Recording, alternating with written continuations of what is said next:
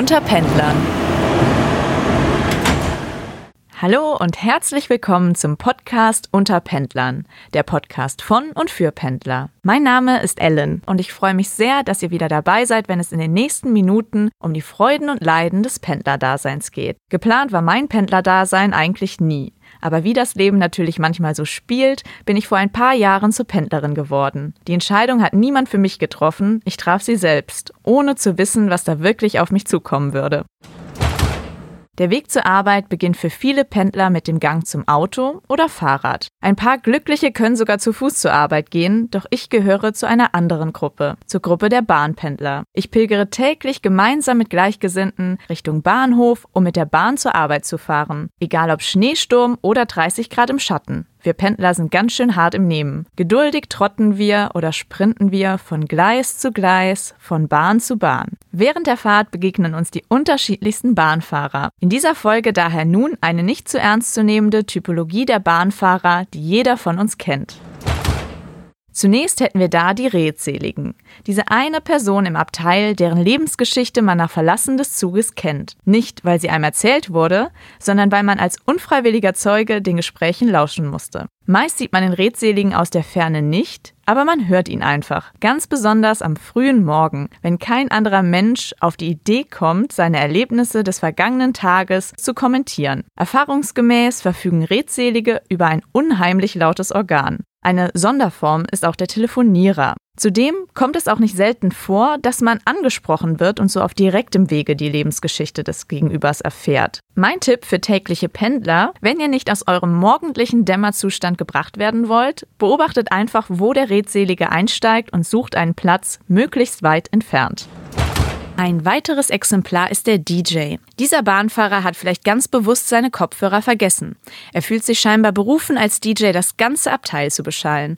Meist passiert dies laut über das Handy, wodurch die Soundqualität natürlich denkbar schlecht ist. Zudem teilen nicht alle den gleichen Musikgeschmack. Es gibt aber auch die Ausprägung mit Kopfhörern und diesen Bahnfahrern ist wahrscheinlich gar nicht bewusst, dass sie gerade DJ sind und alle unfreiwillig mithören aber die Musik ist so laut, dass man trotz Kopfhörern alles versteht.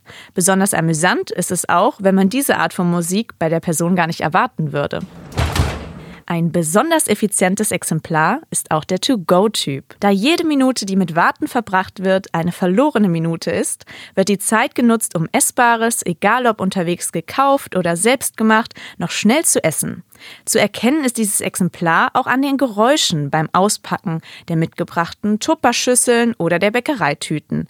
Beim Essen kann es auch passieren, dass die Sitznachbarn den To-Go-Typ wahrlich zu spüren bekommen, sei es durch umherfliegende Krümel oder die Joghurtspritze auf der Kleidung. Es gibt da zum Beispiel die Frühstücker oder diejenigen, die gerne die Asia-Box oder den Döner mit extra viel Zwiebeln essen. Allseits beliebt ist natürlich auch das goldene M. Der typische Geruch verbreitet sich dann meist im ganzen Abteil. Vorzugsweise sieht man diese Person in einem Vierersitzplatz, damit sie auch genug Platz haben, um sich schön vorn vorzubeugen und den Boden dann noch mit der Soße voll zu kleckern. Damit bleibt die Person bzw. der Geruch in der Bahn, selbst wenn die Person schon lange ausgestiegen ist. Allseits bekannt ist auch der Türsteher. Dieser Bahnfahrer steht auch bei einer halbstündigen Fahrt pünktlich nach 15 Minuten auf, um den besten Platz an der Ausstiegstür zu erhalten. Dabei reißt der andere Mitfahrende auch aus ihrem Nickerchen oder zwingt sie aufzustehen und ihn zur Tür durchzulassen. An der Tür dann endlich angekommen, drückt er schon beim Einrollen in den Bahnhof auf den Knopf, im Sturmklingelmodus natürlich, damit sie auch ja eine halbe Sekunde sparen. Beliebt bei uns Pendlern ist natürlich auch der Kegelclub und die Junggesellenabschiedgruppe. Mit riesigen Koffern belagern sie die Gänge und sind gerne einheitlich gekleidet und fahren scheinbar eher selten Bahn. Lautstark und kichernd unterhalten sie das ganze Abteil, besonders beim JGA gerne auch mit lautstarker Musik. Besonders amüsant wird es dann auch meist, wenn der Schaffner kommt und eine lautstarke Diskussion entsteht, wer mit wem auf welcher Fahrkarte mitfährt. Bier und Sekt werden auch gerne schon um 8 Uhr morgens getrunken und auch ab und zu natürlich verschüttet. Besonders die Pendlernase freut dieser Geruch so früh am Morgen besonders. Im besten Fall wird das Getränk sogar über die Schuhe des Pendlers verschüttet, sodass er den ganzen Tag etwas von diesem Geruch bei sich trägt. Dann kommen wir auch zu einem anderen Typ, den auch jeder von uns sehr gut kennt, und zwar den gestressten Karrieretyp. Dieser Bahnfahrer ist auf jeden Fall immer gehetzt. Und da Zeit bekanntlich Geld ist, holt er auch bei den kürzesten Strecken sein Notebook hervor und tippt ganz wichtige Zahlen in sein Excel-Worksheet. Dieser Fahrer steuert ganz zielstrebig auch immer die Vierer-Kombi an, um sich da für die Fahrt einen kleinen Schreibtisch einzurichten. Dabei hält er dann das Smartphone am Ohr, um seiner Sekretärin noch lautstark ein paar Anweisungen zu geben, bevor der Empfang dann während der Fahrt schlechter wird. Das Gegenteil ist der Schläfer. Der Schläfer ist die Person, die sofort ins Land der Träume wandert, sobald er oder sie einen Sitzplatz gefunden haben. Und es wundert mich immer wieder, wie zuverlässig sie es schaffen, kurz vor dem Zielbahnhof wie von Zauberhand aufzuwachen. Der Schläfer plant dieses Nickerchen scheinbar auch fest ein und bringt Kapuzenpulli und Kopfhörer mit, um sich von der Außenwelt abzuschotten. Ich habe auch sogar schon Leute erlebt, die sogar diese aufblasbaren Nackenkissen dabei hatten. Der Schläfer braucht meistens auch mehr als nur einen Platz und belegt auch gerne mal zwei Plätze und legt sich sogar quer über beide Sitze. Das ist eigentlich ganz geschickt gemacht, denn kaum jemand will ihn wecken. Der Anstand und die Höflichkeit hält doch die meisten von uns ab. Dann gibt es natürlich noch den Leser. Er ist dem Schläfer sehr ähnlich, aber er ist in seiner eigenen Bücherwelt versunken. Der Leser hat den Vorteil, dass er weder anfängt, auf die Schulter des Nachbarn zu sinken, noch zu sabbern oder zu schnarchen. Nun kommen wir zu einem ganz besonderen Exemplar und zwar die jungen Familien. Wer Kleinkinder hat, kennt das nur zu gut. Sie müssen auf Reisen immer unterhalten werden, weil sie sonst schnell quengelig werden. Und deswegen ist es natürlich sehr wichtig, ein Entertainment-Paket dabei zu haben. Von Malbuch bis Memory-Spiel bis hin zum Tablet, auf dem Dutzende Zeichentrickfilme sind. Das Tablet hält die Kinder in der Regel am zuverlässigsten ruhig, wobei die Mitfahrer davon eigentlich auch nicht viel haben, denn was die Eltern häufig vergessen, sind die Kopfhörer für die Kleinen.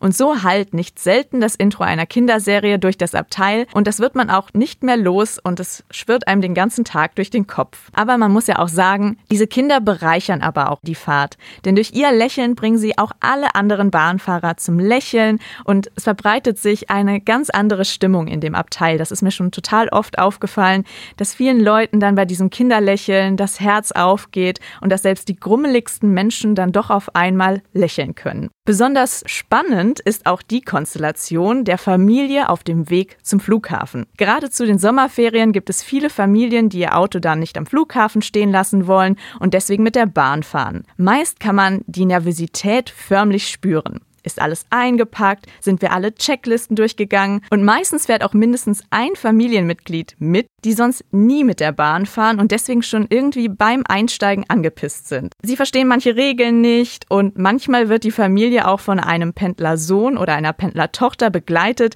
die dann dieses Familienmitglied zurückhalten möchten und das artet dann auch wiederum oft in Streit aus. Allseits bekannt ist auch der Student. Das Rascheln der Blätter und der Geruch des Leuchtstifts ist ihr Markenzeichen. Der Student ist besonders während der Klausurenphase sehr gut zu erkennen. Man sieht ihn mit Karteikarten, Ordnern und dem Laptop auf dem Schoß. Oft wiegt sich der Student hin und her, schließt die Augen und murmelt vor sich hin, schaut dann wieder nervös in seine Notizen, um dann kurz erleichtert aufzuatmen und weiterzulesen. Dann kommen wir auch zu einem ja, etwas griescremigen Exemplar. Und zwar haben wir da auch manchmal den Pöbelrentner. Entschuldigen Sie, junge Frau, wollen Sie mir nicht Ihren Platz anbieten? Die Jugend heutzutage. Ich schaue mich um und unzählige Plätze sind noch frei, aber irgendwie scheint genau mein Platz der Lieblingssitzplatz zu sein. Dann kommen wir jetzt noch zu einem besonders unangenehmen Exemplar, und zwar der Besoffene. Manche Menschen haben einen anderen Tagesrhythmus und manche Menschen haben auch einfach gar keinen Tagesrhythmus und sind dann auch schon besoffen in der Bahn unterwegs. Entweder noch betrunken von letzter Nacht und gerade auf dem Heimweg oder sind schon nachmittags betrunken unterwegs und fallen dann auch häufig entweder in die Schläferkategorie oder trinken genüsslich ihr Bier und essen etwas und fallen somit eher in die To-Go-Gruppe. Dann gibt es auch noch das Exemplar der Schwarzfahrer. Man erkennt ihn daran, dass er an jedem Bahnhof Richtung Tür schaut und total verschwitzt und ängstlich umherschaut.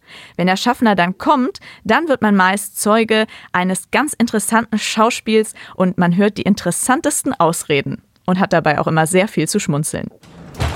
Dann gibt es auch noch den Sprunghaften. Der Sprunghafte legt sich ungern fest und er möchte sich alle Optionen in der Bahn offen lassen und jederzeit aussteigen oder den Platz wechseln. Dazu setzt er sich auch gerne auf den äußeren Platz der Vierersitzgruppe. Dort bleibt er auch vehement sitzen, selbst wenn andere Fahrgäste offensichtlich Platz nehmen wollen. Er scheint es zu genießen, wenn sie an ihm vorbei balancieren müssen, um den freien Platz am Fenster zu ergattern. Und er sieht es auch gar nicht ein, dass er durchrutschen muss.